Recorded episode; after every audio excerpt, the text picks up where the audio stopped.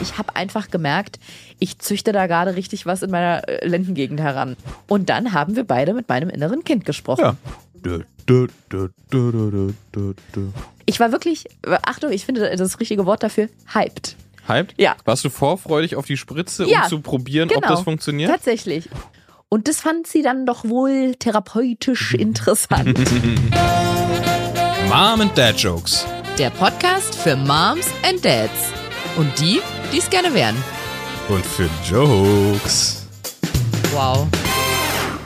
Und die, die mit Kindern gar nichts anfangen können, die dürfen natürlich auch zuhören. Für euch machen wir einfach ein paar untenrum Gags. Hallo Ariana. Hallo, Benedikt. Du weichst von deinem Schema ab. Na, warte doch mal. Okay. Ich wünsche dir und allen ZuhörerInnen immer noch ein frohes neues Jahr. Ach so, ja, du bist so Fan. Nee, ich war eigentlich Fan davon, das lange zu machen. Ja, oder? ich dachte mir, ich mach's jetzt einfach mal. Aber wovon ich kein Fan bin, ist, wenn man den gleichen Leuten das nochmal sagt. Das muss sich so, das Wiederholung verfestigt sich. Okay. Also, herzlich willkommen zu Mom and Dad Jokes zur 19. Folge und auch im neuen Jahr. Falls ihr es noch nicht gehört habt. Zum oder falls, zweiten Mal im Oder falls ihr es vergessen habt. Ja. Kann ja auch sein. Vielleicht waren ja, ich kann mir vorstellen, dass bei der letzten Folge viele noch so besoffen waren von der Weihnachtsfeier, äh, von, der, von, von Silvester, dass die ähm, jetzt erst so wieder so richtig ankommen. Jetzt erst wieder am Start. und sind. jetzt erst merken, ah ja, stimmt, Dann hört aber, 2024. aber dann hört mal, Leute, hört dann auch nochmal Folge 18. Wir haben uns so viel Mühe gegeben mit allem. Genau, dies hier ist Folge 19 und die Folge beginnt oder ist ein bisschen ernster heute, aber ich konnte mir vorstellen, dass viele Nutzen draus ziehen und zwar ich erinnere mich noch sehr gut, als ich bei Instagram mal hier und da ein Foto von einer Spritze gepostet habe, die ich mir setzen musste und dass ich ganz viele Nachrichten bekommen habe von Followerinnen, brauche ich nicht gendern, waren eigentlich hauptsächlich Frauen, weil sich meines Wissens nach eigentlich glaube ich nur Frauen im Rahmen einer Kinderwunschbehandlung spritzen müssen, die mich gefragt haben, Ariana, ich habe genauso eine Panik wie du, wie hast du die überwunden, wie schaffst du das? Weil ich ja vorher mal erzählt habe, wie schrecklich das für mich ist und auch in der letzten Folge haben wir darüber geredet. Und ich konnte da nicht so richtig darauf antworten, weil es sehr komplex ist und weil es auch, weiß ich nicht, ob bei mir der Grund, wie ich es geschafft habe, so universell ist. Aber in dieser Folge, dafür ist dieser Podcast ja da, hier nehmen wir uns Zeit, hier setzen wir uns hin, wir, wir legen uns mit euch hin, wir, wir kraulen euch den Nacken und erzählen euch ganz lange was. Und in dieser Folge haben wir uns mal richtig viel Zeit genommen, euch zu erzählen, wie wir oder ich das da durchgeschafft habe, wie ich es geschafft habe, mit Hilfe von mir nahestehenden Menschen, die ich in dieser Folge nennen werde, über diese massive Panik hinwegzukommen, und mir diese Spritzen setzen zu können. Und wir geben natürlich ein Update, wie unser erster IVF-Zyklus verlaufen ist. Und ich sag mal so, suboptimal. Aber ich will gar nicht zu viel verraten. Wir hören gleich mit dem kleinen Zauberstab, den wir uns von Harry Potter geliehen haben, der, gleich so in, in, in windige Höhen aufsteigen wird und dann, dann zuckt er so einmal und dann kommt da so, so, so Zauberstaub Staub kommt da raus. Macht so, so nennen wir das. Und dann fliegen wir zusammen zurück zum 18. Mai 2023. Hallo Ariana, Hallo Bene, wie geht's dir? es geht so. Geht? Ach, wieso? Erzähl doch mal. ja, bevor wir das Stimmungsbarometer machen, also wenn du schon so direkt einsteigen willst Ja, komm, heute, direkt Einstieg, Einstieg Drumroll. Brrr. ja dann mach äh, Schwangerschaftsupdate-Status. Na, hab ich, ich habe schon die Drumroll gemacht. Ach so, nochmal? Nicht schwanger. Nicht schwanger und stark frustriert, könnte man sagen. Ja, ist ein bisschen anstrengend, ne? Es ist alles ein bisschen nervig gerade, aber wir können ja mal der Reihe nach. Ja. Heute ist Donnerstag, der 18. Mai, heute ist Himmelfahrt, also 18. Mai 2023, wann auch immer ihr diese Folge hört. Und die letzte Folge, die hatten wir, warte mal, wann haben wir die aufgenommen? Das war an dem Tag, als, das war die sehr aufwühlender emotionaler Tag, als wir mit Balu beim Tierarzt waren und ich im Auto vorm Tierarzt mir das erste Mal diese Cetrotide-Spritze geben musste, die den Eisprung unterdrückt, die ich auch noch so anmischen musste, wo wir zusammen das Video im Auto geguckt Ja. haben. Du hast irgendwie Scooter oder sowas laut Ja. angemacht. Maria, I like it loud von Scooter. Genau, um mich abzulenken. Dann habe ich eine Panikattacke bekommen, Mhm. geschrien, gestrampelt und geweint. Und es Und- bildet sich langsam so eine Traube um das Auto rum, um zu gucken, was Polizei kam auch. wird, wird sich jetzt wirklich das Heroin in den Bauch rammen? Ähm, genau, das war das letzte Mal. Ich habe gerade nochmal nachgeguckt. Das war, glaube ich, der 8. Mai. Der, hm, was war das? Ich glaube, der sechste, der fünfte oder sechste Stimulationstag. Also wir Mhm. haben mit unserem ersten und hoffentlich auch letzten IVF-Zyklus begonnen. Genau, und jetzt ist der 18. Mai. Und folgendes ist in der Zeit vorgefallen. am nächsten Tag, nachdem wir diesen, diese, diese Spritzodyssee vom Tierarzt hatten, da genau hatte ich also fünf oder sechs Tage mir mit diesem Pen Hormone gespritzt, damit die Eizellen schön wachsen und möglichst viele qualitativ hochwertige wachsen und hatte einmal diese Cetrotide zur Unterdrückung des Eisprungs gespritzt und hatte am nächsten Tag Therapie und wollte eigentlich in der Stunde über was ganz anderes reden. Mhm. Aber ich habe halt so ganz kurz erwähnt, dass wir jetzt gerade mit IVF angefangen haben. Mhm. Und da hat meine Therapeutin mich unterbrochen. Ich wollte eigentlich einfach nur, das sollte die Einleitung meiner Story werden. Ja. Aber die hat den Braten gerochen. Ja, naja, ne, was heißt den Braten gerochen? Ja, also ich dachte ja eigentlich, es gibt gar keinen Braten, beziehungsweise ich dachte, ich mache den mhm. Braten mit mir selber aus, und zwar den Spritzbraten. Aber genau, ich habe dann gesagt, ja, wir haben gerade mit der IVF angefangen und wollte einfach eigentlich nur so einfach ja. weitersprechen. Und dann hat sie mich kurz unterbrochen und meinte, wie geht's Ihnen denn damit? Ja. Und dann habe ich. Bei, das ist aber wirklich bei, bei TherapeutInnen ist es ja tatsächlich deren Beruf. Die finden den Braten, von dem der Koch gar nicht weiß, dass er ihn gemacht ja, hat. Genau so ist es eigentlich, genau. Und ich finde meine Therapeutin. Hm? Da ist der falsche da Hase. Da ist der falsche Hase. Und vor allem meine Therapeutin finde ich ja besonders toll, weil ich der Meinung bin, dass die genau die richtigen Fragen stellt. Mhm. Halt ganz oft welche, wo ich sehr verblüfft erstmal bin, dass sie diese Frage mhm. stellt und dann auch merke, dass es mir schwer fällt, die zu beantworten, weil ich gar nicht so genau weiß. Und das ist eigentlich immer ein gutes Zeichen, weil dann muss ich mal in mich reinhorchen und gucken, hm, mhm. was ist denn da eigentlich so? Genau, und so war es jetzt auch, beziehungsweise ich habe zu ihr gesagt, ja, ich komme eigentlich mit der IVF bis jetzt ganz gut zurecht. Das ist ja auch noch nicht so lange. Es ist jetzt eine Woche Spritzen. Ich hatte noch nicht das Gefühl, dass da jetzt irgendwie die Hormone großartig, weiß ich nicht, mich aus der Bahn werfen. Die oder? Hormone haben Schweigepflicht. heißt es so? Gefühle, ne? Die Gefühle, ja. Ja, ja, ja. ja genau. Mm. Das Einzige, was mir halt einfiel, weil es relativ frisch war, war diese Panikattacke mit der zweiten ja. Spritze. Und davon habe ich ihr auch erzählt und meinte, dass ich bei dem Pen gar nicht so viel negative Emotionen habe, aber dass ich bei dieser Spritze, die halt eine sehr lange, dicke, für mich lange, dicke Nadel hat, mhm. halt, da ist irgendwas bei mir durchgebrannt im Oberstübchen und komplett, ja, komplett ähm, quasi ein Systemausfall mhm. im Computer. Und das fand sie dann doch wohl therapeutisch interessant.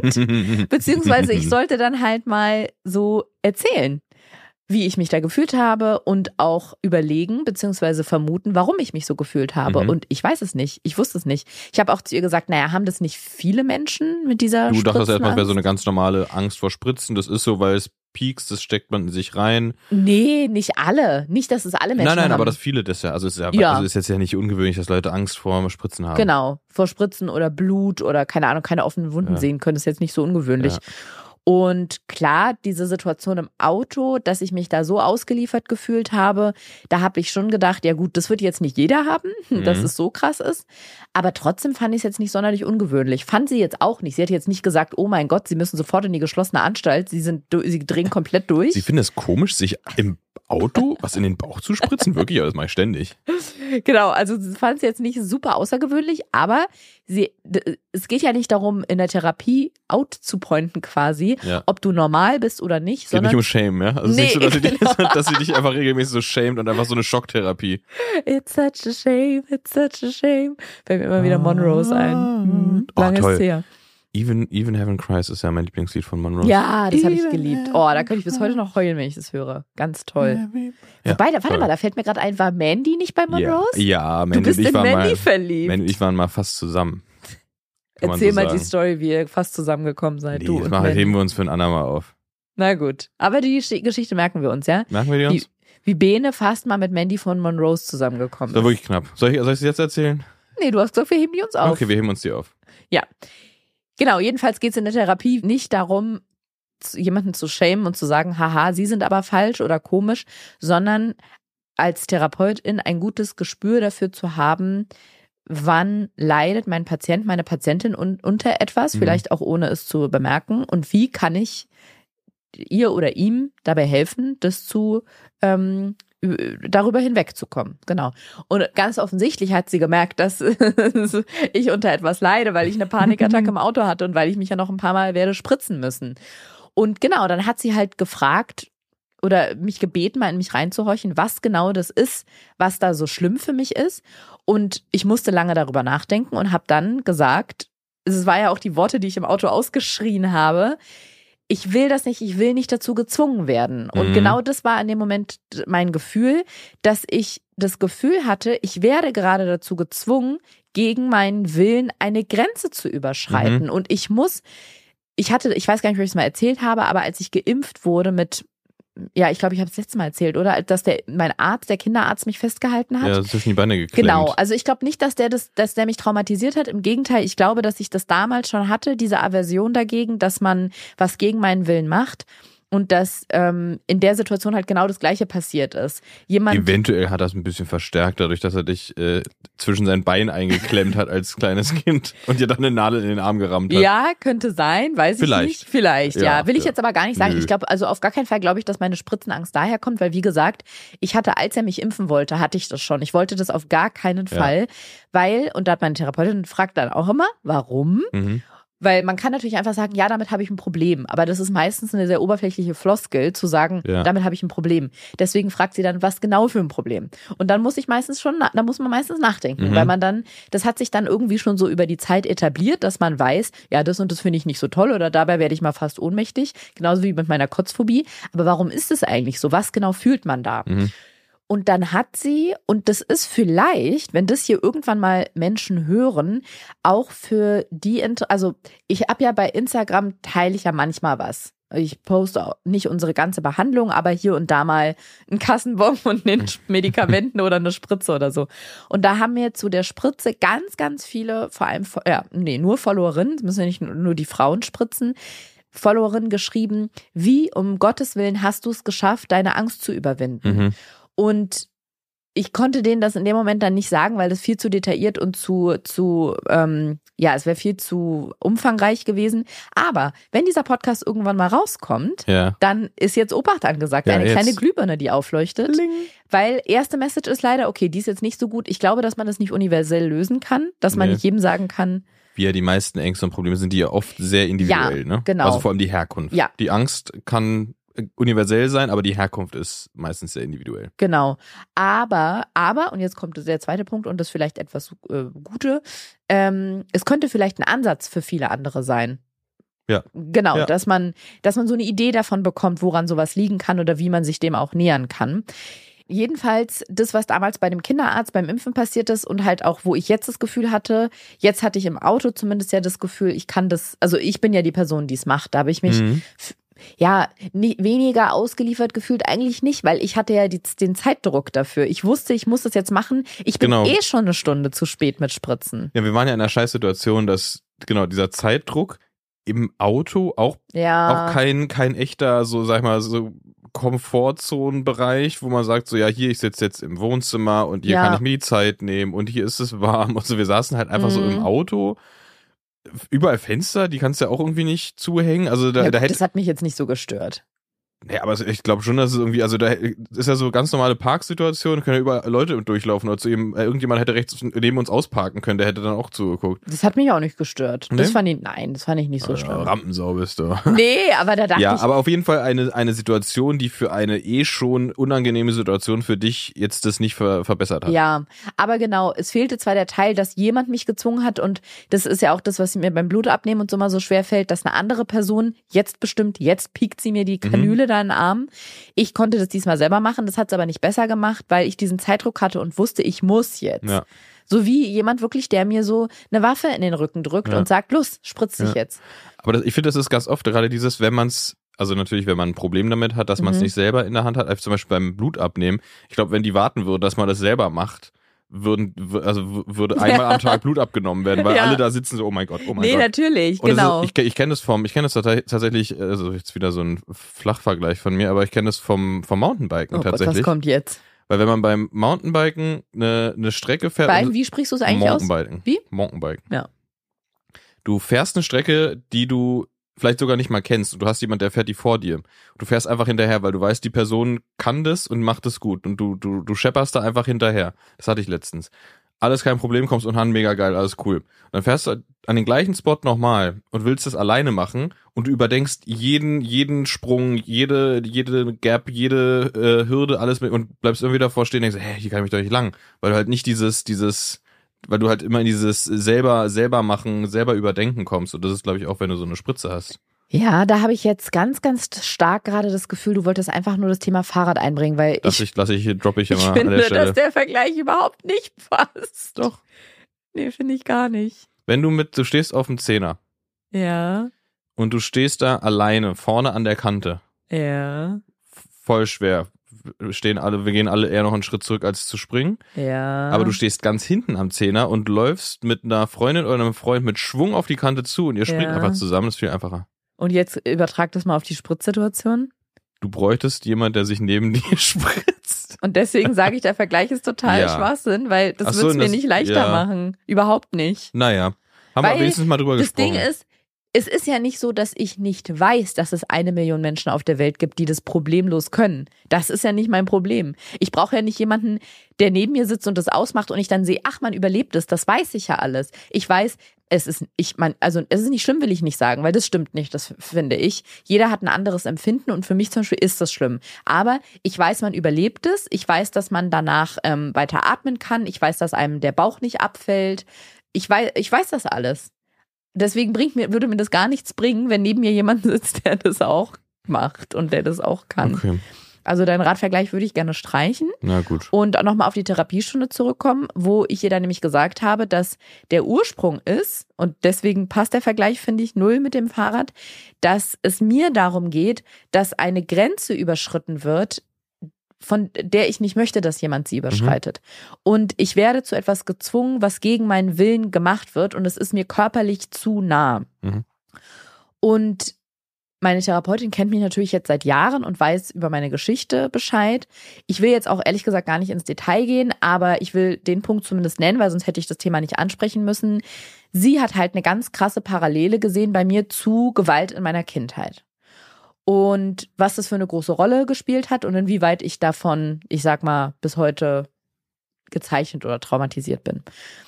Und für sie war das total nachvollziehbar, dass in dem Moment, wo mir körperlich was passiert, was ich nicht möchte, wo eine körperliche Grenze überschritten wird, ähm, wo ich weiß, das, was jetzt, was jetzt folgt und was passiert, das wird mir körperlich höchstwahrscheinlich wehtun, dass mein innerer Selbstschutz und mein, mein, mein Drang, mich zu verteidigen, so groß ist, dass das selbst getriggert, sage ich jetzt mal, wird oder geweckt wird, wenn es halt um eine Spritze Mhm. geht.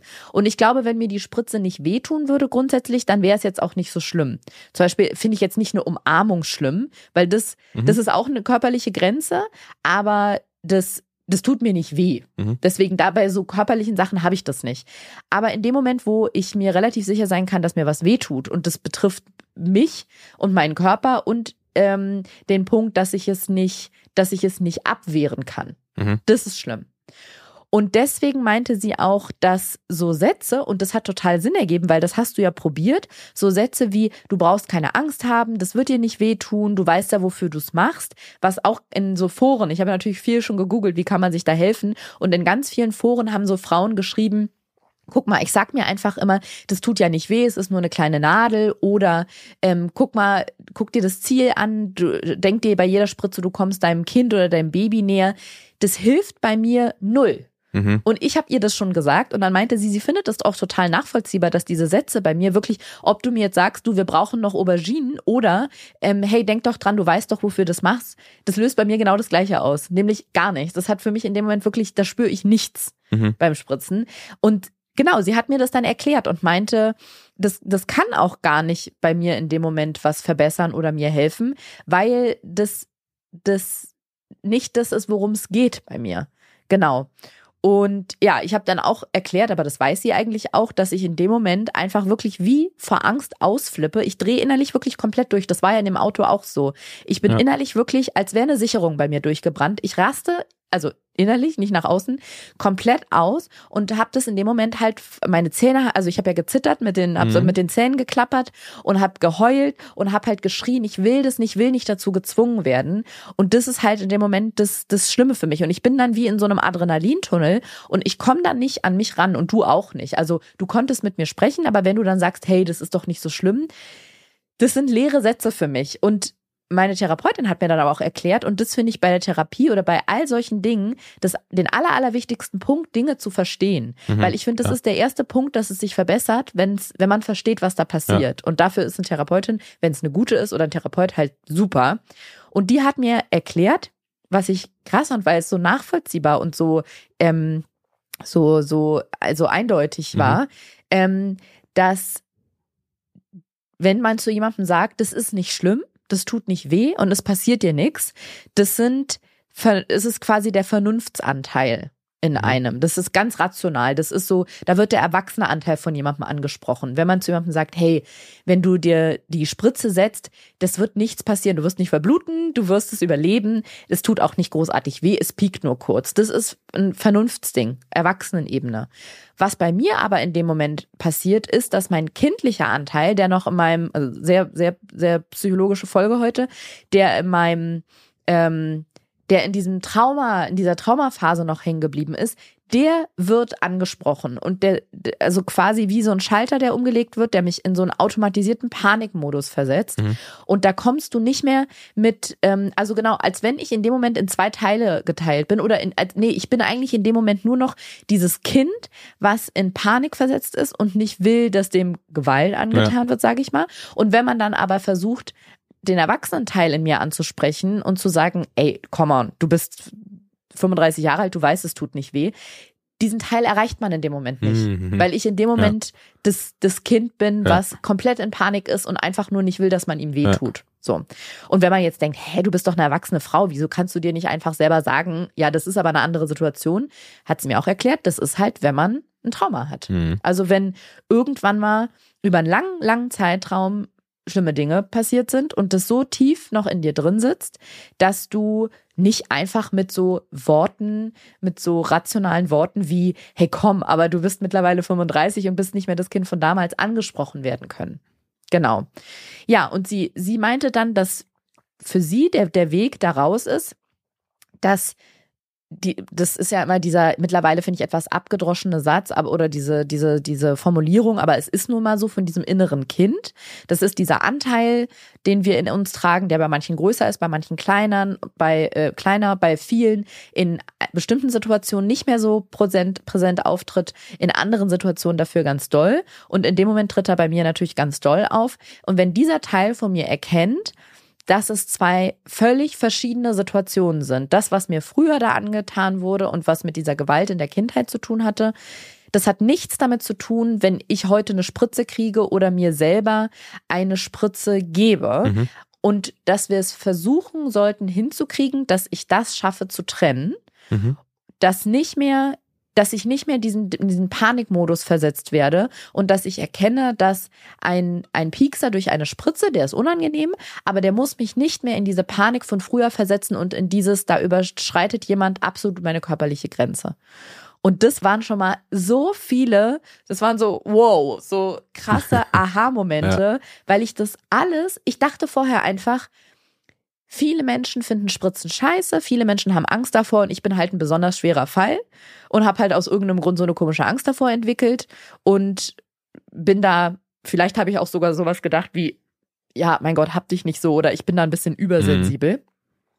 Aber das so erklärt zu bekommen, auch von jemandem, der natürlich dann deine Geschichte kennt, ne, und weiß, was dein, was deine Kindheit ist und wie genau, was, was in deinem Leben vorgefallen ist, das hat so krass geholfen. Und ich habe auch in dem Moment wieder gemerkt, wie unfassbar wichtig das ist, dass man seine eigene Vergangenheit, also auf die Spritzen bezogen jetzt nicht natürlich, aber wie wichtig das ist, seine eigene Vergangenheit und seine eventuellen Traumata aufzuarbeiten, bevor man Kinder kriegt. Mhm. Weil es gibt ja auch ganz viele Sachen, die Menschen erlebt haben oder es muss ja nicht immer ein Trauma sein oder Gewalt.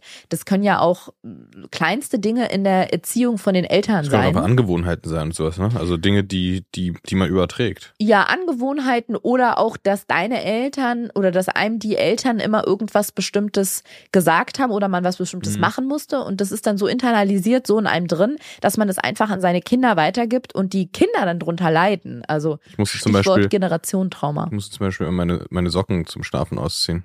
das finde ich so krass. Dass, du hast richtig Ärger bekommen, wenn du das nicht gemacht hast. Nee, nee, nee, nicht richtig Ärger. Es war ein einziges Mal. Und, ähm, ja, da wurde dir aber ein richtig krasser Spruch gedrückt als Kind, weil du deine Socken im Bett nicht ausziehen wolltest. Ja, hat aber gewirkt. Ich habe nie wieder mit Socken geschlafen. Ja, weiß auch wieder jetzt nicht, ob Ja. der Vergleich so passt, aber lassen wir den so stehen. Und ich, also eigentlich fällt mir dabei so richtig auf, wenn ich überlege, was es noch alles so an Wunden und Spuren geben kann von Menschen, die dann irgendwann mal selber Eltern werden. Eigentlich müsste man einen Elternführerschein oder sowas wie eine Vorgeburt, so eine Pränataltherapie machen, Voll. weil klar, das Thema hat, hat man schon oft gehört, ne? Irgendwie, wenn du dir einen Hund aus dem Tierheim oder vom Tierschutz holen willst, manchmal auch vom Züchter oder von der Züchterin, aber meistens aus solchen Organisationen, dann musst du da krasse Nachweise Mhm. erbringen, musst sonst was vorlegen können, die kommt zu dir nach Hause, ähm, genau, prüfen dich richtig krass. Ich glaube, für manche Hunde, für so, also Listenhunde ist mal ein blödes Wort, aber für diese Hunde, die auf so eine Liste gesetzt wurden, muss man teilweise, glaube ich, sogar so einen Haltung, Halterführerschein machen. Für Kinder nichts. Jeder Mhm. darf einfach so Kinder bekommen. Ja, und da, da, da wundert es einen auch irgendwie nicht, dass die Welt ist, wie sie ist. Oder beziehungsweise es wundert Nee, einen, dass es voll. nicht noch schlimmer ist. Ja, total. Also eigentlich müsste es, finde ich, oder okay, das ist jetzt ein bisschen ähm, schnell ausgesprochen. Ich wollte gerade sagen, eigentlich müsste es vom Staat auferlegt bei jedem, der Eltern wird, fünf Therapiestunden verpflichtend geben. Weil, weiß jetzt nicht, müsste ich nochmal überdenken, ob das eine gute Forderung ist. Aber ja, ich finde es schon krass, weil ich kriege das ja oft genug mit, ob das jetzt im Bekanntenkreis ist oder ob eine Freundin mir was erzählt von einem, von einem Kind äh, aus der Kita oder irgendwie so, dass man mitbekommt oder, oder auf Social Media oder auf der Straße, was Leuten ihren Kindern, was Leute ihren Kindern teilweise mitgeben, wie die die behandeln, was die mit denen machen, was die zu denen sagen. Ich finde, man, man, man sieht es auch einfach. Das sind so Sachen, die fallen einem selbst halt nicht auf, weil die für einen selbst halt selbstverständlich sind oder man ist damit aufgewachsen. Als, Ja. Aber als externer Beobachter quasi sieht man das halt so auf den ersten Blick, wo man jetzt auch sagen will, okay, dafür bräuchte man jetzt nicht zwingend einen Therapeuten, sondern man, man, das ist halt, Aber halt nur von außen. ja ne? genau, von außen. Ja, aber genau, weil man, also die Person bräuchte dann natürlich jemanden oder, oder man müsste sagen, ey, guck mal das und das. Mhm. Und dann müsste ja auch erstmal das, da- die Offenheit da sein, ne? Aber, ja, aber oft sieht man ja Sachen und man denkt so, okay, kein Wunder. ja, ja, finde ich auch. Naja, genau. Sie hat mir auf jeden Fall gesagt, dass diese Sätze, womit man so den erwachsenen Vernunftsanteil anspricht, die wirken natürlich in dem Moment bei mir gar nicht, weil ich einfach wie in so einem kindlichen Panikmodus drin bin. Und sie hat auch so eine Parallele aufgemacht und meinte, und das fand ich so interessant, weil es stimmt ja, dass Kinder ja genauso funktionieren. Bei denen hilft es eigentlich in den meisten Fällen auch nicht, wenn die, die haben zum Beispiel vor irgendwas Angst, die haben im dunklen Zimmer Angst davor, dass da ein Monster unterm Bett liegt. Wenn du zu einem Kind jetzt sagst, du musst keine Angst haben, da ist kein Monster, Ja. hilft es? Nein. Nein. Kein Kind hat deswegen, verliert deswegen die Angst, wenn man sagt, da musst du keine Angst haben. Wenn ein Kind vom Fahrrad fällt und sich die Knie aufschlägt und man sagt zu dem, jetzt hör auf zu weinen, es tut nicht so weh. Hilft es? Nein. Weil in dem Moment sp- spricht man dem Kind nur seine Gefühle ab. Da werden jetzt bestimmt viele sagen, ja, aber manche Kinder manipulieren oder übertreiben. Ich glaube, das hängt auch mit dem Alter zu tun, aber bei vor Und allem, das kommt dann aber auch wieder von den Eltern. das weiß ich nicht. Keine Ahnung. Kann So auch ein sein, kind dass macht sowas von alleine? Einfach so Könnte ich mir schon vorstellen, dass werden? wenn die merken, dass wenn die weinen, also Achtung, ne, ich meine keine Babys, sondern wenn die merken, dass wenn sie weinen, dass sie irgendwas kriegen, dass sie Mhm. das dann gezielt einsetzen, aber vor allem bei kleinen Kindern, das ist ja auch das, diese, dieser Mythos oder dieser Erziehungsstil aus, keine Ahnung, aus den 60ern oder so, dass die machen manche, glaube ich, heute noch, aber ich würde sagen, langsam kommt es im Bewusstsein an, dass es nicht so ganz der richtige Weg ist, dass man Kinder, also Babys vor allem schreien lässt, weil man Ja. sagt, nee, nee, nee, das sollen die gar nicht mal erst ähm, ähm, äh, soll sich gar nicht mal erst einschleichen, dass die denken, dass man da sofort kommt. Die sollen jetzt mal alleine im Bett schlafen oder nö, die lasse ich jetzt mal zehn Minuten schreien.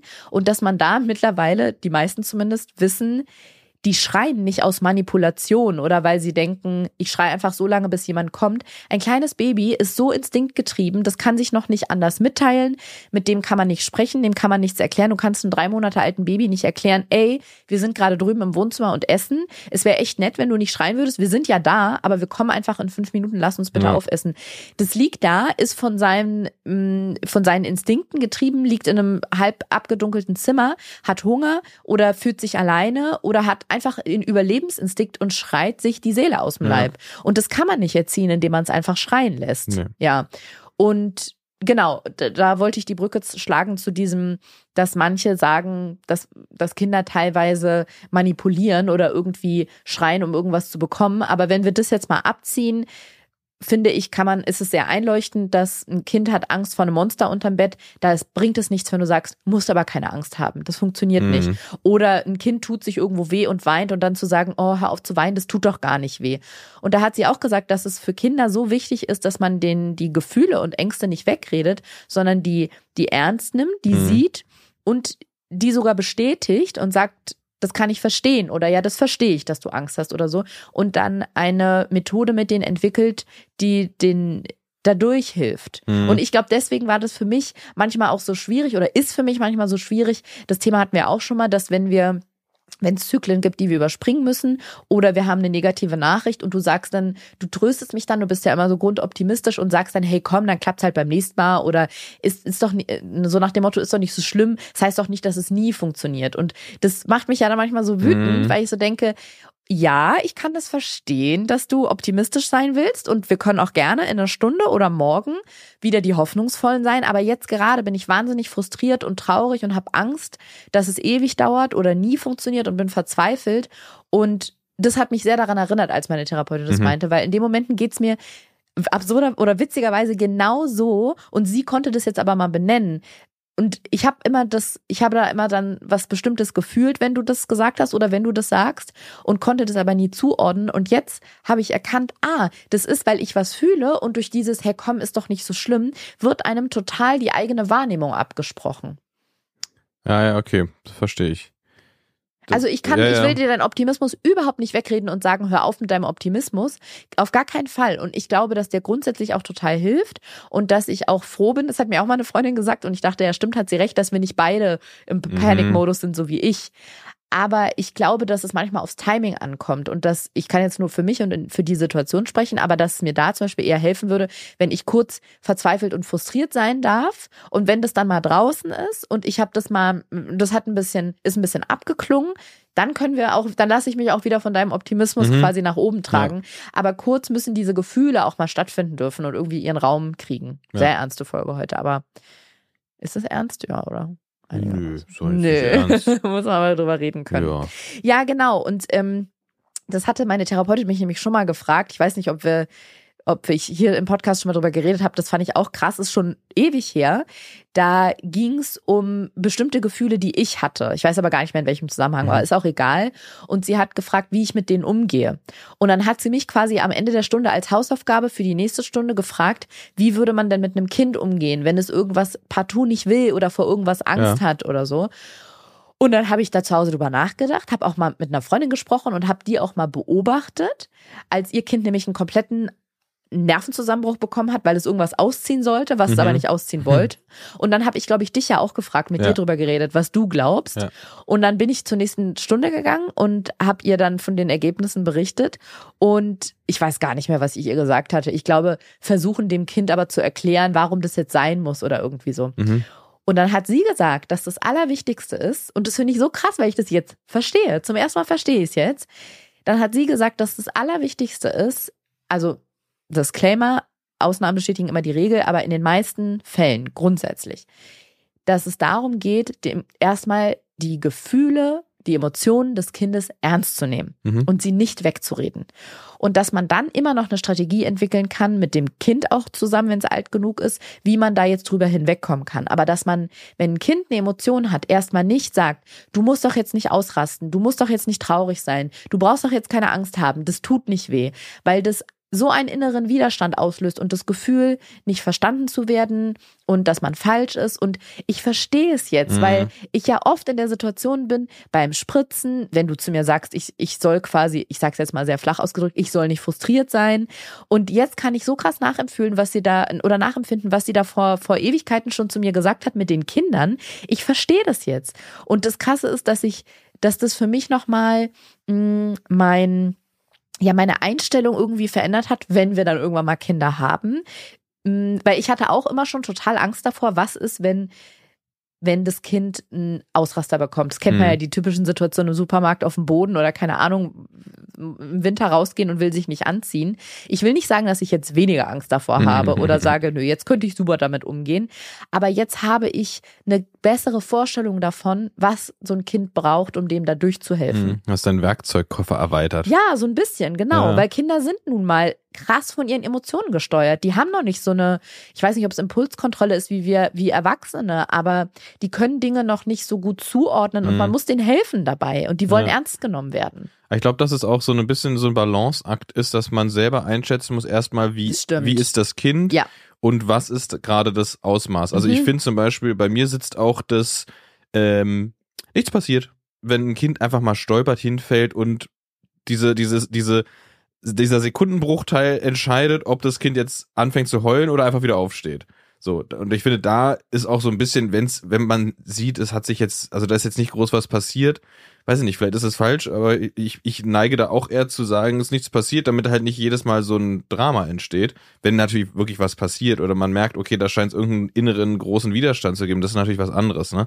Ich bin jetzt kein Profi und ich habe mit meiner Therapeutin auch nicht über genau diesen Fall, wenn was wehtut, gesprochen, aber da fällt mir zum Beispiel gerade auf, wenn ich mir vorstelle, ein Kind stolpert, fällt auf den Boden, tut sich weh, schreit wie am Spieß und ich sehe, da ist nix. Ich habe nämlich gerade überlegt, was man dann machen würde und habe gedacht, vielleicht wäre es ja eine Lösung. Bitte kein Shitstorm, falls es falsch ist. Aber ich, wenn das Kind dann sagt, aua, aua, aua, man kann ja, also ich glaube, mein Ansatz wäre jetzt immer zu gucken, wie kann ich das Kind erstmal in seinem Gefühl bestätigen, Mhm.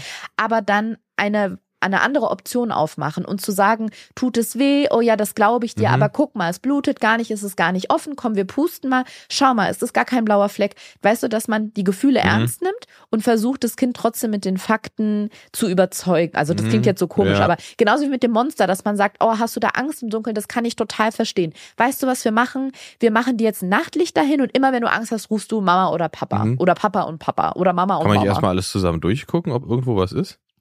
Ja, auch, aber dass man auf jeden Fall nicht sagt, oh, du brauchst doch keine Angst haben, da ist nichts. Ja, gut, ja. Nee, das ja, meine ich. Und ja, das ist ja. bei dem Hinfallen, glaube ich, das Gleiche, dass wenn das Kind sagt, aua, aua, tut weh oder weint, dass man nicht sagt, oh, das kann gar nicht weh tun, da Mhm. ist nichts. Dass man sagt, das tut dir weh, auch das glaube ich und auch pustet oder so. Und dass man dann, vielleicht zeigt man dem Kind auch, dass man es ernst nimmt, indem man sagt, weißt du was, wenn wir zu Hause sind, machen wir gleich ein Pflaster drauf. Ja. So.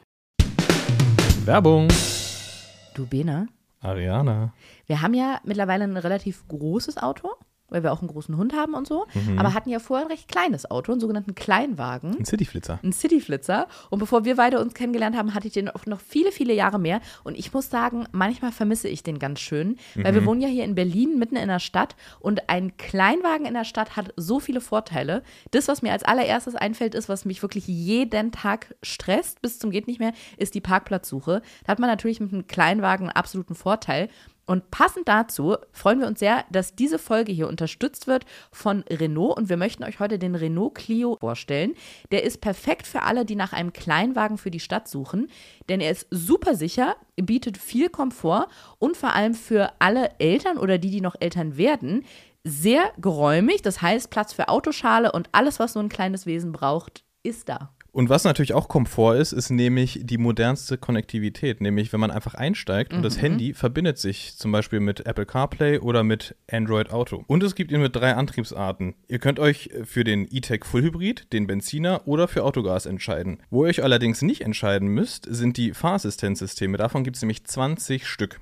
2-0. Das können wir mal. 2-0. 2-0, 20 Stück. Dos Zero. 20 Stück. Und da ist unter anderem die 360-Grad-Kamera dabei. Die ist perfekt für Parken und Manövrieren. Ne? Du hast ja gesagt, Parken, kleines Auto, tippitoppi, alles super. Und der aktive Notbremsassistent, der warnt und leitet die Notbremsung ein, falls man selber ein bisschen zu langsam ist. Ja, oder wenn plötzlich ein Fahrradfahrer, und da gucke ich in deine Richtung, Vene, vorm Auto auftaucht und das Auto einen dann vor einem möglichen Zusammenstoß warnen möchte. Den Renault Clio könnt ihr schon ab 99 Euro monatlich leasen. Ich bin ja ein riesen Leasing-Fan. Ich lease ja immer Autos, weil ich finde, das ist der perfekte Mittelweg. Man hat für einen gewissen Zeitraum Auto, aber man muss es eben nicht kaufen. Und den Link und alle Infos findet ihr wie immer auch nochmal in unseren Shownotes. Werbung Ende.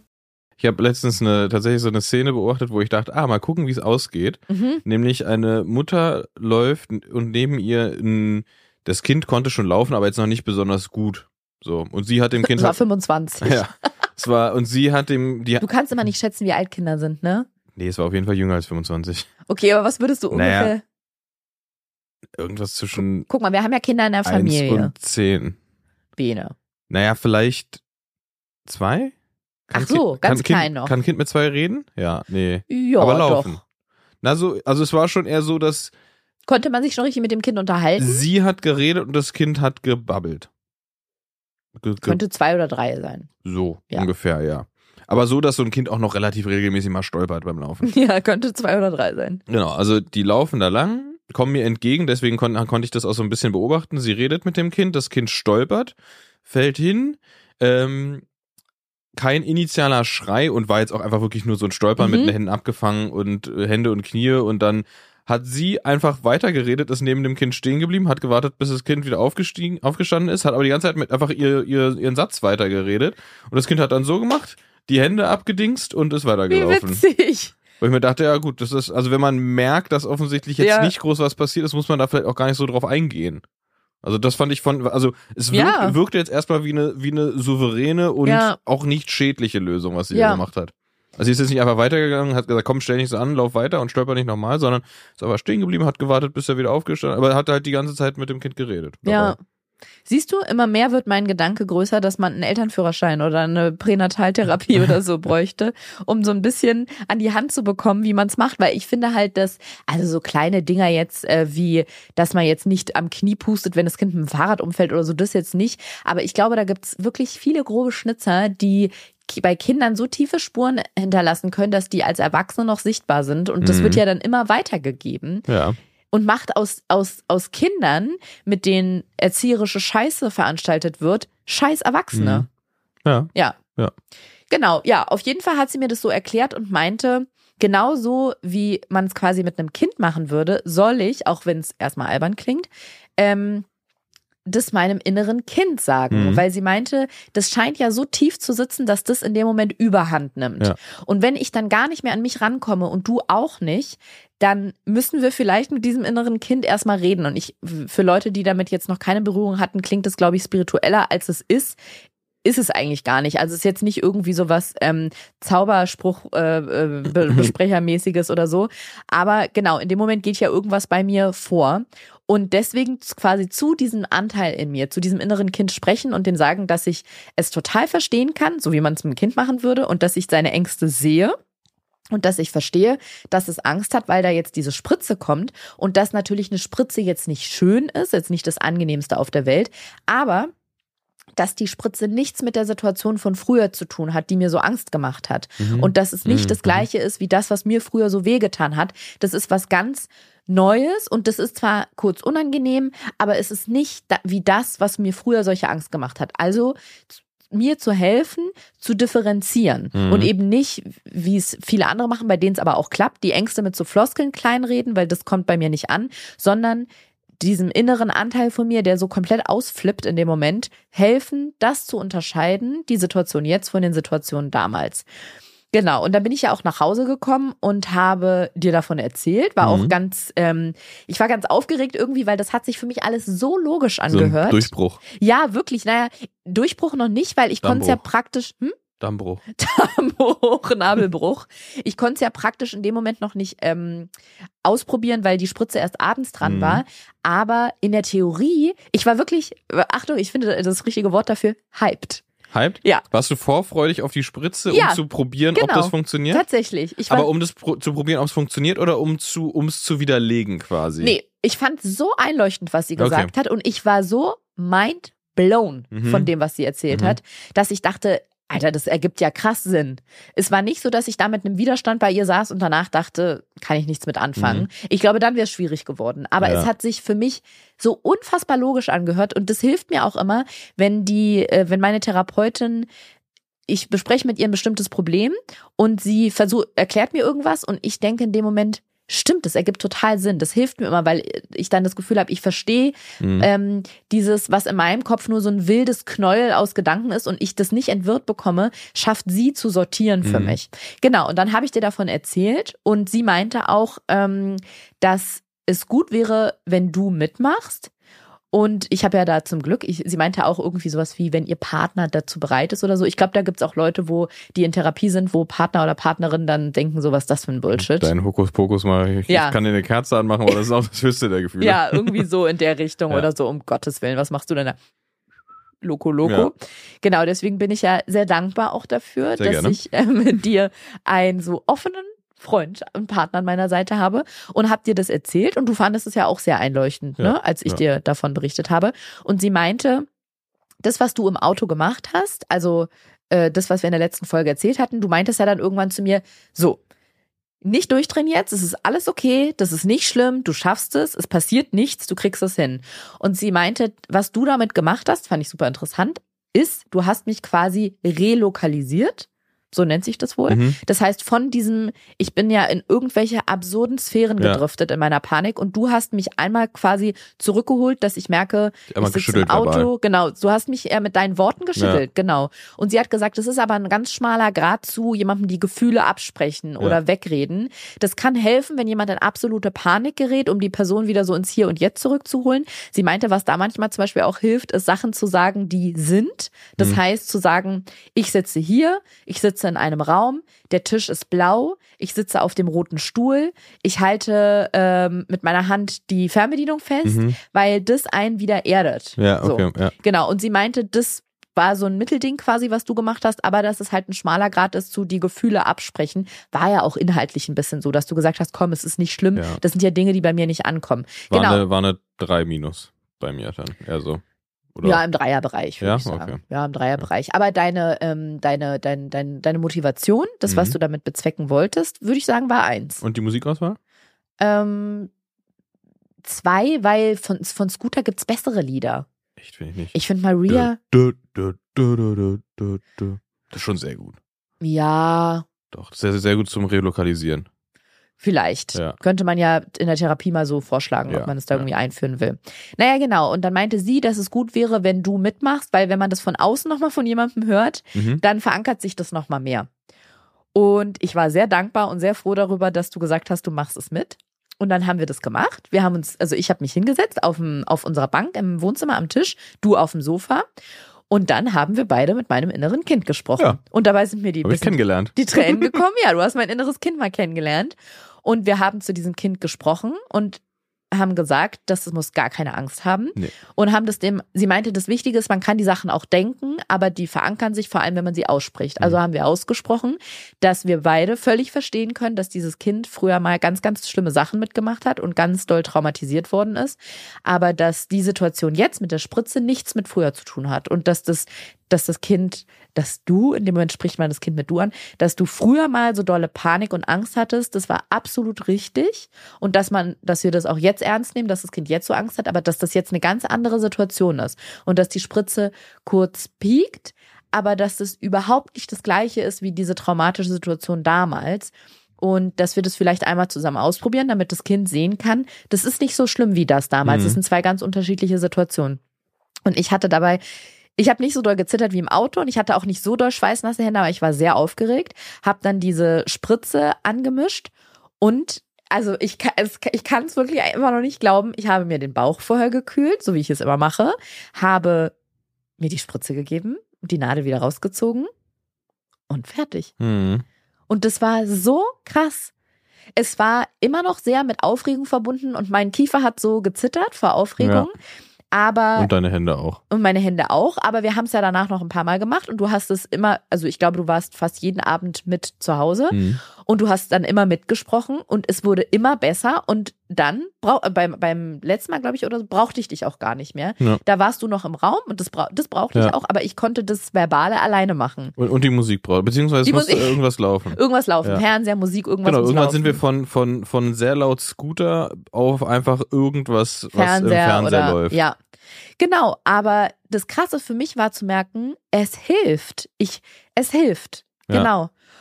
Ja, jetzt muss ich richtig einmal durchatmen. Und ich, ich bin ja dann sogar nach ähm, Hamburg gefahren, weil ich da auf dem OMR-Festival war und war da mit ähm, Jan, mit meinem Erfolgsmanager und konnte sehen, wie gut das funktioniert hat, weil ich dort auf diesem Messegelände Mhm. mich spritzen musste. Und bin dann zu so einem Stand hingegangen. Die hatten so ein, ähm, weil die Toiletten waren sehr klein und eng und sehr voll und da hätte ich nicht die Ruhe gehabt. Ich musste ja auch die Sachen abstellen. Und da gab es so einen Stand, die hatten so einen Bulli. Ich glaube, da ja. drin konnte man Fotos machen oder so.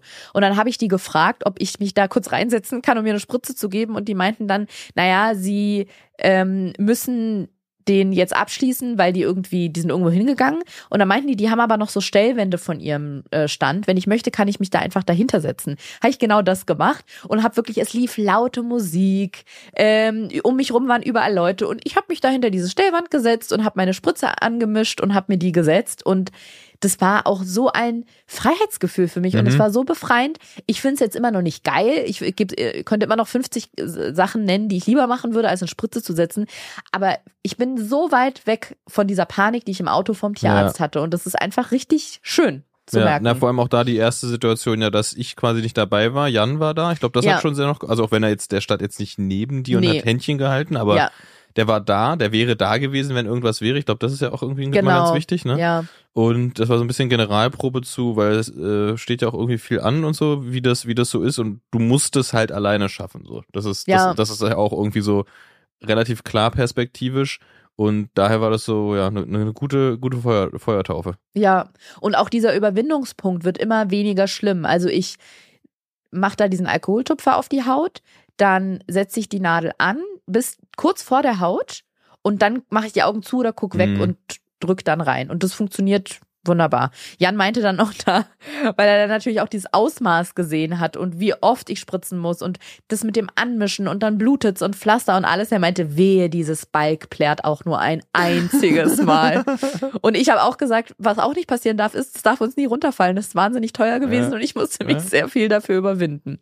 Naja, und jetzt kommen wir zu dem, das war die absolut positiven und äh, tollen Erlebnisse rund um diese, diesen, diesen IVF-Zyklus. Was nicht so toll war, war, eigentlich sollte am Montag die Punktion stattfinden und du hättest deine Samenspende abgegeben. Du hättest geguckt, ob die Horny Beasts oder ob die die Mediathek mal wieder abgedatet Ja, was, was da so abgeht. Genau. Mal wieder Hallo gesagt. Und dann wäre Samstag der Transfer gewesen. Also genau, Punktion heißt unter Narkose die Eizellen, die man da herangezüchtet hat mit der Hormongabe, mit den Hormonspritzen ent entnehmen, dann mit den Spermien zusammenbringen, dann hoffentlich möglichst viele befruchten und dann nach ja ungefähr fünf Tagen den Transfer. Ja, und dann hatte ich am Freitag den Ultraschall bei einer Ärztin. Unsere Ärztin ist im Urlaub gewesen und ähm, habe da auch so, schon so Zettel mit äh, gehabt, die hatte ich beim, beim letzten Mal gekriegt, die wir abgeben sollten dann zu dem Termin. Und zwar, das finde ich auch wieder so verrückt, das sind so Sonderleistungen, die man noch buchen kann auf eigene Zahlung. Zum Beispiel ein Inkubator, weil es ist ja so, ey, wie vielen Sachen man in Berührung mhm. kommt. Man ist irgendwann wirklich Experte oder ja, Expertin stimmt. auf dem Gebiet. Also ich äh, ähm, drücke es mit Laienworten aus, aber wenn die Eizellen entnommen werden und dann werden sie mit den Spermien zusammengebracht, dann kommen sie ja in so eine Art Brutschrank rein. Hm. Und uns wurde es ja so erklärt ungefähr, dass in diesem Schrank sind natürlich äh, hier nummeriert und beschriftet, aber die Schalen von ganz vielen PatientInnen. Und wenn die die Tür aufmachen, dann ist natürlich jedes Mal ein minimaler Temperaturunterschied ja. und die werden in Anführungsstrichen kurz gestört. Hm. Und ich glaube, einmal am Tag werden die begutachtet und dann oder dokumentiert und dann wird's wieder reingestellt. Und laut Studien ist es wohl so, dass je konstanter die Temperatur gehalten wird, je weniger die in ihrem in ihrer Entwicklung da gestört werden, desto besser für eine qualitativ hochwertige Eizelle. Deswegen wurde ein Inkubator entwickelt. Da hat man so ein eigen, also jede Patientin hat ihr eigenes Fach und da ist eine Kamera drin. Ich kann es ja mal posten, dann, wenn diese Folge mal rauskommt. Da ist eine Kamera drin und oben auf dem, auf dem Fach ist ein Display, wo die BiologInnen oder die, die Mitarbeitenden im Labor genau sehen können, was drin passiert. Das heißt, man muss kein einziges Mal das Ding aufmachen, ja. in, und, um die zu entnehmen, und, sondern nur, wenn man die rausholt. Und das soll wohl sehr helfen bei der Entwicklung ist natürlich eine Sonderleistung und kostet, ja. was kostet es? Ich glaube 600 Euro ja. oder so bei jedem Versuch. Da macht man dann, also da macht man eine Schale rein und da kommen dann aber alle ähm, Eizellen rein. Die sind da in so kleinen Mulden, glaube ich, drin. Das war das eine, was sie uns mitgegeben hatten, wo wir überlegen sollten, ob wir das haben wollen. Und das zweite war, dass man beim Transfer so Hyaluronsäure noch mit, also da gibt man die dann wohl mit rein beim Transfer und es folgte eine unfassbare Recherchearbeit. Ich musste ja, unfassbar. Das hat auch so einen komischen Namen gehabt, ne? Wie hieß denn das nochmal? Ich habe das vergessen. Die Hyaluronsäure? Ja, das Ach so, ähm, Embryo Glue. Embryo Glue. Aber das ist ja. nicht der offizielle Name, sondern ich glaube, das ist einer der Anbieter, der das so nennt. Es hat, glaube ich, unterschiedliche ah. Namen. Und unsere Ärztin meinte dann auch, ja, das Glue verdeutlicht oder verbildlicht eigentlich ganz gut, was es ist. Es ist quasi wie so leicht, wie so ein, wie so ein leichter Kleber, der helfen soll, dass das Embryo anhaftet. Mhm. Und ich habe dann super viel recherchiert, habe von, von renommierten Ärztinnen ganz viele Videos geguckt, habe mir Studien durchgelesen, habe mir Forenbeiträge von Frauen durchgelesen, die IVF mit und ohne Hyaluronsäure gemacht haben. Und hab, am Ende haben wir uns dafür entschieden, dass wir, dass das mit dem Inkubator eine, eine Steigerung der Chance sein kann. Und wir haben auch irgendwie so dran geglaubt, also ja. fanden halt irgendwie auch, das klingt ja, sehr plausibel. Genau, ne? es klingt halt plausibel. Genau. Das, das ergibt total Sinn, dass halt so eine, so eine Konstante in der Temperatur und ja. irgendwie möglichst wenig Störung in so einem sehr fragilen Prozess genau. hilfreich sein könnte. Und das mit der Hyaluronsäure, da haben wir mehr negative, also nicht, dass es schädlich ist, das nicht, aber dass es eigentlich nichts bringt. Und es, ich habe vor allem von einem sehr renommierten Arzt, habe ich immer mal wieder in so Artikeln äh, oder Videos die Aussage gefunden, wenn wenn da ein Embryo drin ist, der eine gute Qualität hat und der sich einnisten möchte, der schafft das auch. Ja. Also möchte klingt jetzt so blöd, aber der stark genug ist, quasi sich zu halten, der ja. wird nicht nur mit diesem, mit diesem, mit dieser Säure da besser halten. Genau, deswegen haben wir uns da dagegen entschieden. Und was das Coole bei diesem Inkubator ist, das finde ich wirklich faszinierend. Man kann wie gesagt, oben, also innen ist eine Kamera und oben auf dem Display sieht man dann die ganzen, je nachdem wie lange die kultiviert werden, oft macht man fünf Tage, das ist glaube ich das Maximum. Da läuft dann die ganze Zeit ein Video oder beziehungsweise wird aufgezeichnet, was man später in Timelapse angucken kann. Und, also eigentlich finde ich es cool, aber dabei fällt mir auch ein, eigentlich ist auch krass, dass sie es so machen. Bei uns zumindest, wenn man dieses Video dann haben möchte, für 250 Euro kann man sich das ausspielen lassen, hm. quasi. Aber fand ich cool, ja. weil ich dachte, wie krass das denn? Dann sieht man da, wie das Kind entsteht, vielleicht. Das stimmt. Also das finde ich ja, Vor allem die Entwicklung, wie so eine, wie so eine Zelle sich auch teilt. Ja, sowas, ne? super interessant. Deswegen haben wir das angekreuzt und genau, dann war aber erstmal der Ultraschall, wo ich diese Zettel mitbringen sollte. Und da waren drei richtig große Follikel zu sehen. Ich glaube, 16 bis 18 Millimeter ungefähr waren die groß, waren so richtig dicke Teile. Und das war's aber leider, mm. weil die anderen Follikel waren noch sehr, sehr klein. Ich glaube, die waren so 10 Millimeter oder so. Ähm, ja, und zu klein. Und die Ärztin meinte, das würde sie so ungerne auslösen für eine Punktion, weil höchstwahrscheinlich würden dann bei der Punktion nur diese drei entnommen werden können, nur diese drei springen und das würde sich nicht lohnen, mhm. weil es ist ja auch so, das wusste ich auch nicht, dass man zwar im Ultraschall die Follikel sehen kann, aber man kann nicht sagen, ob in jedem Follikel eine Eizelle drin mhm. ist. Das kann also auch sein, dass da ein riesengroßer Follikel ist, der gewachsen ist und dann saugt man den ab und da ist keine Eizelle drin. Plus, die müssen sich ja dann auch noch mit den Spermien befruchten lassen. Das schaffen auch nicht alle. Also einfach mit drei sehr, sehr geringe Chancen. Ja, total. Und die hatte ja eigentlich mal, also unsere Ärztin, die jetzt da im Urlaub war, mit so, ich glaube, 10 bis 15 10 gerechnet 15 bei mir und dann drei ist natürlich. Optimal wären 15 bis 20. Ja, genau. Und drei ist natürlich eine super magere Ausbeute. Drei, drei ist viel weniger als 10 bis 15. Ja, das habe ich gerade überschlagen. Viel weniger. Oder wie man früher im Matheunterricht in, den, in der ersten Klasse sagen würde, drei geht in 15 sehr oft rein. Sprich, das ist ein sehr kleiner Anteil von 15. Das sagt man in Mathe. Ja, man sagt zum Beispiel, du, wie oft geht die 3 in da, die 6? Da habe ich schon nicht mehr aufgepasst. Das, Sag mal, wie oft die 3 in die 6 geht. Kommt drauf an, was die für ein Verhältnis haben. Wow. Okay. Jedenfalls drei große Eizellen oder drei große Follikel zu wenig. Deswegen war ihre Empfehlung, doch noch weiter zu spritzen. War bei mir gleich wieder Downer, äh, bricht wieder alles. Nein, okay, so schlimm war es nicht, aber ich hatte es ja im Kalender alles schon so eingetaktet und dachte, so ist es. Und wenn Pläne dann ähm, sich ändern, ist für mich mhm. ja manchmal schwierig, mit klarzukommen. Stichwort Kontrolle. Aber genau, sie meinte, sie würde noch weiter spritzen, damit die Follikel weiter wachsen und diese drei, die würden dann einfach abgehen. Oder degeneriert werden oder sowas oder degenerieren, aber die sind dann auf jeden Fall nicht mehr relevant. Aber sie würde hoffen, dass von den anderen welche nachkommen. Also genau, dass man auf die drei verzichtet und dann auf viele weitere hofft, weil sie auch gesagt hat, dass mein Anti-Müller-Hormonwert, über den haben wir auch schon mal gesprochen, das ist der Hormonwert, der die Eizellreserve anzeigt oder was darüber aussagt, als auch die Follikel im Ultraschall von der Anzahl her, die mhm. da sind, die man sieht, die ja. sehen ja super aus, die sind nur nicht groß genug. Ja. Genau. Und ich habe sie dann auch gefragt, weil das hat mich dann schon wieder beunruhigt, dass die da schon wieder irgendwas nicht stimmt. Was ist, wenn dann später, wenn die die entnehmen, die Eihülle zum Beispiel zu dick ist und das, das daran liegt und dass man, dass die sich dann gar nicht befruchten lassen oder so? Da hat sie gesagt, ja, wenn das tatsächlich so ist, das wird wirklich schwer. Also wenn die Eier sich nicht befruchten lassen, egal aus welchem Grund, das ist schwierig, da gibt es kaum Lösungen. Aber dass sie davon jetzt erstmal nicht ausgehen würde, es kann ja noch an ganz vielen anderen Sachen liegen, die man sehr gut in den Begriff bekommen kann. Also ich fand es ganz ähm, rührend, wie sie versucht hat, so mich vom, von meinem Panikboot wieder zurück mhm. in den mhm. Hafen zu holen, mir zu sagen, stopp, stopp, stopp, wir machen jetzt erstmal Schritt eins und danach kommt Schritt 15.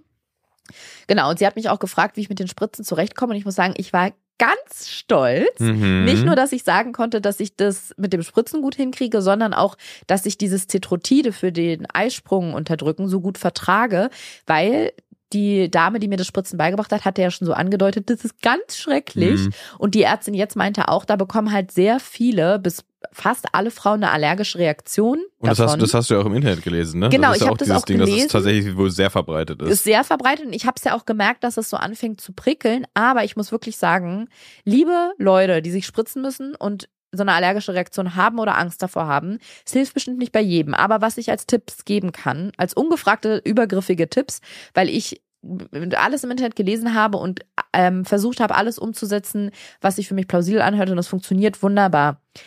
Ich kühle vorher mit einem Kühlpack, mit einem wirklich kalten Kühlpack, nicht nur aus dem Kühlschrank, sondern aus dem Tiefkühlfach. Ganz doll. Achtung, seid aber bitte vorsichtig, weil ich habe mich schon zweimal verkühlt. Das ist wie mhm. eine Verbrennung. Mhm. Dann wird die Haut ganz rot und wird auch so wie ledrig und dann pellt sich das. Das ist echt nicht ja. geil. Also sollte man nicht machen, das ist nicht gut. Gefrierbrand. Ja, es ist Gefrierbrand gewesen, genau. Ja. Aber ähm, deswegen auch immer ein Tuch einschlagen. Ich kühle mir die Stelle ganz, ganz doll. Dann auch wichtig, die Nadel ganz gerade rein, also quasi im 90-Grad-Winkel zum Bauch und nicht schräg oder schief.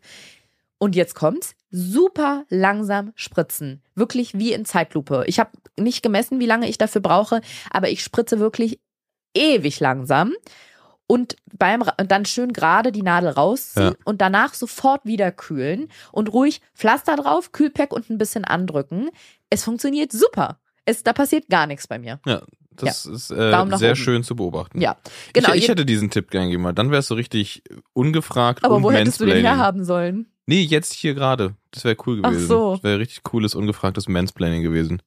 Mädels, mach das mit Eis. Ach so, du meinst, du hättest ja, meinen Tipp ja, an die. Ja, Ach so. Schade. Okay. Haben wir jetzt verpasst. Nächstes naja, Mal. jedenfalls hat sie mir Nächstes dann Mal neues, wieder einen Tipp von mir. Sie hat mir ein neues Rezept ausgestellt, weil ich ja weiter spritzen soll. Also habe ich wieder für. Du darfst den Betrag raten. Ich habe ihn dir, glaube ich, nicht gesagt an dem Tag. Boah, ja. Sag mal, was du alles, äh, was, was hast du alles geshoppt? Was, was, was, was ist dein Outfit wert? Ähm, ich habe, was habe ich denn geholt? Ich glaube, Cetrotide und Gonal nochmal. Ja, ja. Ähm, 708, 786 Euro. 460. Oh, oder? Schnapper. Schnapper, ne? Ja. ja. Ich habe 460 äh, Euro in der Apotheke ausgegeben für die Spritzen und habe alle Terminblockierungen, die ich im Kalender hatte, aufgehoben bzw. verschoben. Dir kam es aber ganz gelegen, weil der Tag, an dem ich die OP gehabt hätte, die Punktion, da hättet ihr einen wichtigen bei der Arbeiten. Ja, das wäre tatsächlich schwierig gewesen für mich, weil wir da einen, den, eigentlich den wichtigsten Release dieses Jahres quasi gehabt hätten. Haben wir schon mal gesagt, was du machst? Ähm, ich, Möchtest ich, ich arbeite in der Pornoindustrie. Und der Film des Jahres ist rausgekommen, Horny Beast 2. Ja. Äh, nee, ich ähm, arbeite für eine Berliner Fahrradmarke und wir wollten da oder wir, wir, wir, wir werden da ein. Ja, du bist der, der Manager of Marketing oder wie genau, nennt man das? Ja, macht das Head Marketing of Marketing. Und, und, ihr hättet eine neue Kollektion Rennräder ein neues, neues, neues Modell rausgebracht. Ja. Und das ist natürlich wichtig und immer große, große Termine im Jahr. Ähm, war deswegen nicht ganz so ideal. Genau, und deswegen war es umso besser, dass die Punktion verschoben wurde, für dich zumindest.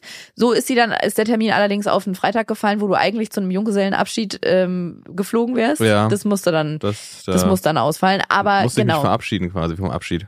muss nicht vom Abschied verabschieden. Jedenfalls genau, erstmal dann das Bürokratische gemacht und im Termin, äh, im Kalender alle Termine, die geblockt waren für die nächsten Eingriffe jetzt für diesen IVF-Cycle aufgehoben. Und ja, genau. Also habe ich weiter gespritzt, habe für Montag einen weiteren Ultraschalltermin ausgemacht, wieder bei der Vertretungsärztin von unserer Wahl Urlaub.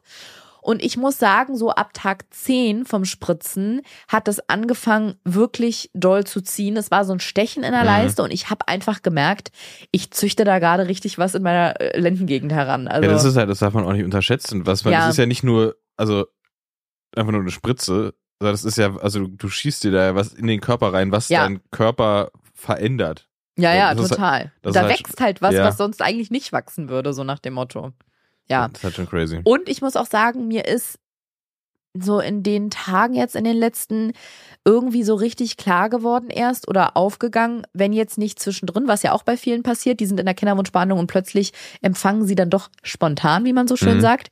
Wenn das nicht der Fall ist und unser Kind durch IVF oder auf irgendwie auf diesem künstlichen Befruchtungsweg entsteht, dass es dann nicht auf natürlichem Wege gezeugt wird, was jetzt gerade sehr wahrscheinlich aussieht. Und irgendwie war das erstmal sehr emotional und auffühlend für mich, muss ich sagen. So dieser Gedanke, unser Kind, ich weiß nicht, ob das was mit Charme oder mit ähm, dem Gefühl von nicht erbrachter Leistung zu tun hat, aber wir, also ich sag's mal flach ausgedrückt, wir haben nicht unser Kind gezeugt, sondern das musste durch medizinische Tätigkeiten gezeugt Ja, aber das, das verstehe ich, dass, also, dass man da so fühlt. ja. Und ich finde das auch, also es sind halt sehr, tatsächlich sehr viele externe Faktoren mhm. und auch der Prozess, muss man ja auch ehrlich sagen, auch so, so gar nicht den Wegsraum mag, ist jetzt ja kein, kein romantischer Kinderzeugungsprozess, wie der so im Bilderbuch steht, sondern es ist ja schon eher ein medizinischer Prozess, den wir Ja, da durchlaufen. Ne? eben. Es ist schon, da ja, steht Labor an der Tür. da steht Labor an der Tür, haben viele Leute haben was Weißes an, ne? Das ist, ähm, Ja.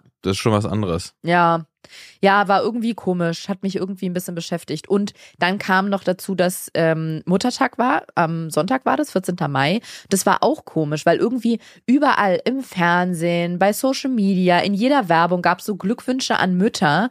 Und es war jetzt nicht eine Katastrophe für mich, dass ich sagen konnte, ich bin kaum durch den Tag gekommen, aber es war irgendwie so ein bisschen traurig, weil ich so dachte, ich bin jetzt faktisch nicht angesprochen, aber ich habe mir das ja ausgesucht, dass, äh, ich habe mir das ja nicht ausgesucht, dass ich keine Mutter bin. Ich, wir versuchen es ja jetzt schon seit fast zwei Jahren. Ich wäre es ja so gerne. Mhm. Und dann irgendwie, es hat sich angefühlt wie, als würden gerade ganz viele Menschen feiern, dass sie in einem Club sind. Und ich wäre da auch so gerne drin, aber ich komme da irgendwie nicht rein. Ja.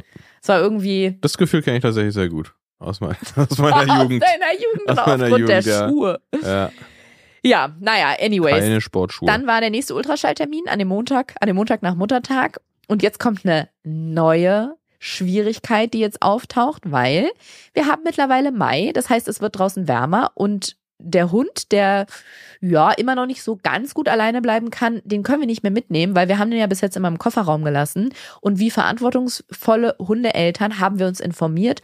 Und ich weiß die Tabelle nicht mehr auswendig, aber wir haben es ja nachgeguckt. Irgendwie bei einer Außentemperatur von, ich glaube schon 20 Ja, Grad, 20 Grad. sind es nach fünf Minuten im Auto 25 Grad und nach 15 Minuten 30 oder Es dauert, keine Ahnung. dauert ein bisschen länger, aber es ist trotzdem, trotzdem crazy, wie schnell genau. das geht. Es wird super heiß. Man Also, kann das. also an alle ab 20 Grad lasst ihr eure Hunde bitte nicht mehr im Auto. Ich glaube, irgendwie sowas oder 18, 18, 20 Grad, irgendwie sowas war es. Wirklich krass, weswegen wir gesagt haben, okay, das können wir nicht mehr machen, dann müssen wir mit dem üben, dass der alleine zu Hause bleibt oder müssen, ja, müssen alles so sicher absperren, dass der zu Hause bleiben kann, weil dieses im Auto, im Kofferraum, das geht nicht mehr, auch nicht für eine halbe Stunde. Und ich habe ja dadurch, dass jetzt so engmaschig kontrolliert wird, ob die Follikel wachsen oder nicht, bin ich ja so dreimal die Woche gerade im Kinderwunschzentrum mit Blut abnehmen, Rezepten, Apotheke hin und zurück fahren.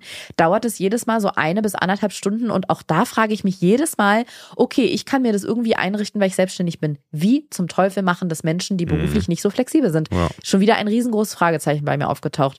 Aber gut, Vertretungsärztin war wieder da. Diese zwei oder drei Follikel, die beim letzten Mal schon so groß waren, waren exorbitant riesig geworden. Mhm. Ich weiß, Ultraschall ist immer vergrößert, aber es sah so absurd aus, wie groß die waren. Und es, man hat auch super viele andere gesehen, die ja wichtig war, von ja. denen wir wollten, dass sie nachkommen, aber die sind einfach nicht größer geworden. Ja. Also ja, und sie meinte, ja, es kann mal passieren, wenn man mit dem Hormon, das haben wir ja gemacht, einmal kurz runtergeht und dann die Dosis doch wieder hochtreibt mhm. quasi, dann bleiben die manchmal stehen. Oder es kann auch sein, weil sich ja zwei große entwickelt haben und der Körper quasi signalisiert bekommt, ah ja, da sind ja schon große, mhm. wir brauchen pro Zyklus ja eigentlich nur einer, also können wir die Produktion einstellen. Ähm, und dass es jetzt zwei Optionen gibt und dass ich wählen kann. Entweder wir machen so weiter wie jetzt. Ich unterdrücke meinen Eisprung mit dieser Cetrotide-Spritze und mit Gonal als Hormon stimuliere ich weiter. Dass man manchmal den, wenn man denen noch mehr Zeit gibt und noch weiter stimuliert, dass die noch nachkommen. Oder wir lösen jetzt einmal den Eisprung aus, dann gehen die Großen ab, die zwei Großen, und dann stimulieren wir in der zweiten Zyklushälfte quasi ab Eisprung weiter und verschieben so meinen Zyklus. Mhm. So. Der Vorteil wäre davon, ich müsste nur noch eine Spritze geben, also nur noch die Hormonspritze. Der Nachteil wäre, alles verschiebt sich wieder und man könnte erst im nächsten oder im übernächsten Zyklus den Transfer machen, ähm, weil sich ja mein ganzer Zyklus verschiebt. Ja. Das heißt, man muss den dann einmal wieder sich normalisieren lassen und dann kann man das machen. Und dann hat sie auch gleich gesagt, allerdings sind wir Mitte Juli ähm, drei Wochen nicht da, wir haben drei Wochen zu wegen Urlaub. Mhm. Ich habe die Krise bekommen, wirklich, weil ich dachte, es kann nicht wahr sein. Ähm, und habe auch lieber dann die Option genommen mit den mit diesen zwei Spritzen, also dass wir jetzt weitermachen. Ja. Und ja, also bin ich nochmal zur Apotheke gegangen. Du darfst raten, ich habe einen neuen Gonalpen und Cetrotide geholt. 230 Euro. Ist immer gegenteilig bei dir, 780. Ah, ja. Das meinte ich vorhin. Ja, ja. Genau. Und jetzt war ich insgesamt dreimal bei der Apotheke und du kannst mal, äh, wir machen mal. Ähm, Begrüßen dich schon mit so kleinen Konfettibomben? nee. Wir machen mal einen kurzen Kassensturz. Was glaubst du, wie viel wir bis jetzt ausgegeben haben? Und ich sage wir. Ähm, warte mal. Jetzt probiere ich diese Zahlen nochmal hm. hochzukramen. So. Nur, nur Apothekenrechnung? Ja. 2,5? 2305 Euro. Ja. Ist ja fast ja. Und wenn jetzt jemand kommt, warum hast du denn jetzt nicht in Frankreich bestellt? Das war auch da wieder zu kurzfristig, weil dadurch, dass die ja immer beim Ultraschall gucken, wie ist der Stand jetzt und sie dann guckt, muss sie weiterspritzen oder nicht, brauche ich es ja direkt ja. an dem Tag oder am nächsten Tag. Ja, bescheuert. Von daher, mir hat bei Instagram eine Followerin geschrieben, dass sie zu ihrem Sohn immer sagt, dass er ganz gut auf sich aufpassen soll, weil er so teuer war. Das fand ich wahnsinnig lustig.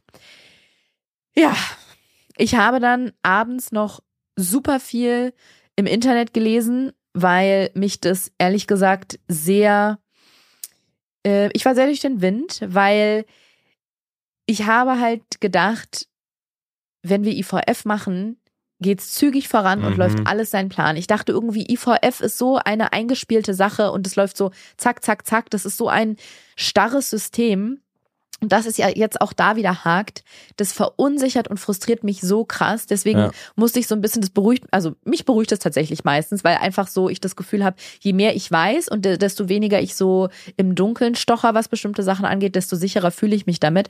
Hab also abends noch viel im Internet gelesen und habe zum Beispiel da aber auch gelesen, dass es sein kann, dass man Zyklen komplett abbrechen muss, wenn nicht genug Eizellen nachkommen was hieße, dass bis jetzt dann alles umsonst war. Dann habe ich mir diese ganzen Spritzen umsonst mhm. gesetzt. Wir haben das ganze Geld umsonst ausgegeben. Oder auch, dass man Low Responder ist. Das ist wohl, wenn man auf die Hormone nicht wirklich anspricht und die Eizellen, wenn da einfach nichts passiert und nicht wachsen. Es, ja, Stimmung ist gerade, ehrlich gesagt, im dritten Untergeschoss, weil. Stimmung ist Vier minus. Ja, wir wissen nicht so richtig gerade, wie es weitergeht. Ich habe morgen am Freitag den nächsten Ultraschall. Eigentlich wäre der heute gewesen, nach Schema quasi, aber heute ist Feiertag.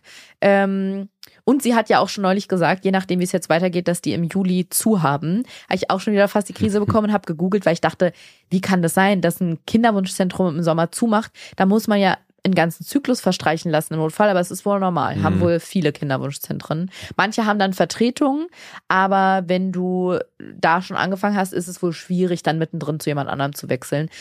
Hat mich alles maximal frustriert und genervt und äh, ja, ich habe es einfach wirklich, ich habe auch deswegen konnte ich mit den Inseminationen so gut abschließen, sage ich mal, weil ich dachte, okay, bei IVF kommt ein ganz schöner Brocken auf uns zu, ich muss mich spritzen, das sind mit operativen Eingriffen, das ist alles viel größer, aber das ist ich weiß nicht, wie ich das sagen soll. Das ist, sind die großen Geschütze und da läuft dann alles so klar durchstrukturiert und nach Plan und wahrscheinlich klappt es dann beim ersten oder zweiten Mal. Mhm. Und das jetzt beim, beim ersten Schritt schon, beim allerersten, das ist der, der erste von zehn Schritten.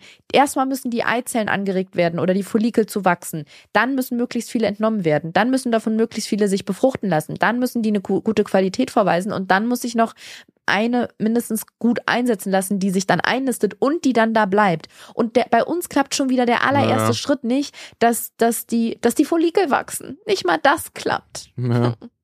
Ja, also ich bin frustriert, kann ich leider nicht anders sagen. Das ist mein Stimmungsbarometer, um das vom Anfang jetzt nochmal aufzugreifen. Nicht schwanger und nicht gut gelaunt. Ja, nicht schwanger und schlecht drauf. Und du bist so, so mitgehangen, mitgefangen ist dein Status, ne? Ich bin jetzt auch nicht happy drüber. Ne? Ja, ist, ja aber, aber, ist auch da wieder, es betrifft dich, natürlich betrifft dich das, Mich betrifft es extern, aber genau. da, da natürlich ganz extrem, ja. weil ich ja natürlich erstens auch mit drin bin im Kinderwunsch ähm, zweitens natürlich mich auch um, um dich kümmere und sorge und äh, mich das ja auch immer extrem betrifft, wie es dir geht. Ja. Und ähm, ich aber auch gar nicht viel machen kann. Ich kann ja. dir von ich kann dir da nichts abnehmen. Ich kann dir von den Spritzen nichts abnehmen. Ich kann dir von dem von von äh, den ganzen Arztbesuchen nichts abnehmen. Ich kann dann so oft wie es geht mitkommen, aber es ist halt ich kann ich bin ich bin extern quasi ja. dabei und äh, gef gefühlt ja fast noch machtloser, weil ich eigentlich damit nichts zu tun habe, ja. sozusagen, ne? rein, rein physisch, biologisch. Aber dafür kann ich sagen, den Part, den du dafür hast, dieses Supporten und dabei sein, das machst du super. Auch super, danke. Ja, ja immerhin. Ja, doch, das machst du sehr, sehr gut. Da bin ich auch froh drüber, dass ich dich habe. Wir sagen ja, wir haben ja immer diesen Insider, ähm, du bist der Fels in der Brandung und ich bin die Brandung. Ja. Und im Moment bin ich gerade wieder sehr froh um diesen Fels. Ja. Ja, deswegen das würde ich sagen. gerade wieder. Ja, das ist wirklich gerade wieder sehr stürmisch. Ich weiß auch nicht, wann wir das nächste Mal aufzeichnen, ehrlich gesagt. Mal gucken, wie die Stimmung und wie der IVF-Zyklus weitergeht. Aber das ist auf jeden Fall der Stand. Morgen ist der nächste Ultraschall, wo wir gucken, wie es weitergeht und ja, wie sich diese Eizellen da entwickeln haben. Und dann, ähm, ja, sobald es sich stimmungsmäßig anbietet, nehmen wir die nächste Folge auf. ja. Ja, das war's für dieses Mal. So machen wir's. Deswegen, ich gehe jetzt einfach ins Bett. Keine Lust mehr, ja. keinen Bock mehr. Nein, keinen Bock. Bis zum nächsten Mal. Bis, tschüss, gute Nacht. Ich sag jetzt ganz wütend und frustriert Tschüss. Tschüss. Tschüss.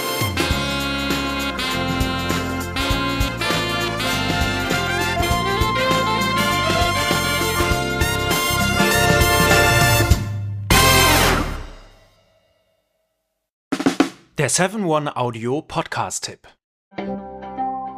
Hallo, wir sind's, Max und Jakob von Beste Vaterfreuden. Und wenn ihr euch ein langweiliges Thema aussuchen könntet, ne, es gibt ja so richtig langweilige Themen. A, ich höre jemanden dabei zu, der Uhren zusammenbaut. Ich höre jemanden dabei zu, wie er Karten spielt. Oder ich höre jemanden dabei zu, wie er über seine Kinder redet. Letzteres sind wir bei Beste Vaterfreunden, aber es gibt doch viel mehr zu entdecken. Und wir kriegen immer wieder die Nachricht, dass uns erstaunlich viele Leute hören, die gar keine Kinder haben. Warum müsst ihr selber rausfinden? In Beste Vaterfreuden. Jeden Dienstag überall, wo es Podcasts gibt.